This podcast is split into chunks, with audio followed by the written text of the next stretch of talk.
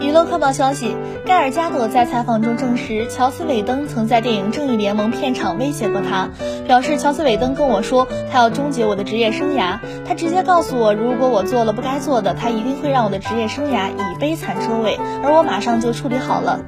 T.H.R 获悉，乔斯韦登曾在《正义联盟》重拍期间，不止和钢骨扮演者 Ray Fisher 一人发生冲突，而是所有人，甚至包括铁叔 Jimmy Irons。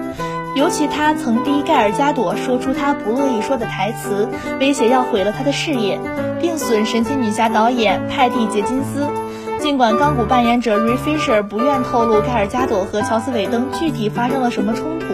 不过一位现场目击工作人员在接受华纳的调查时曾透露，一次争吵后，乔斯韦登吹嘘说自己已经和盖尔加朵闹翻了，自己才是编剧，让盖尔加朵闭嘴说该说的台词。他也可以让他在这部影片显得愚蠢无比。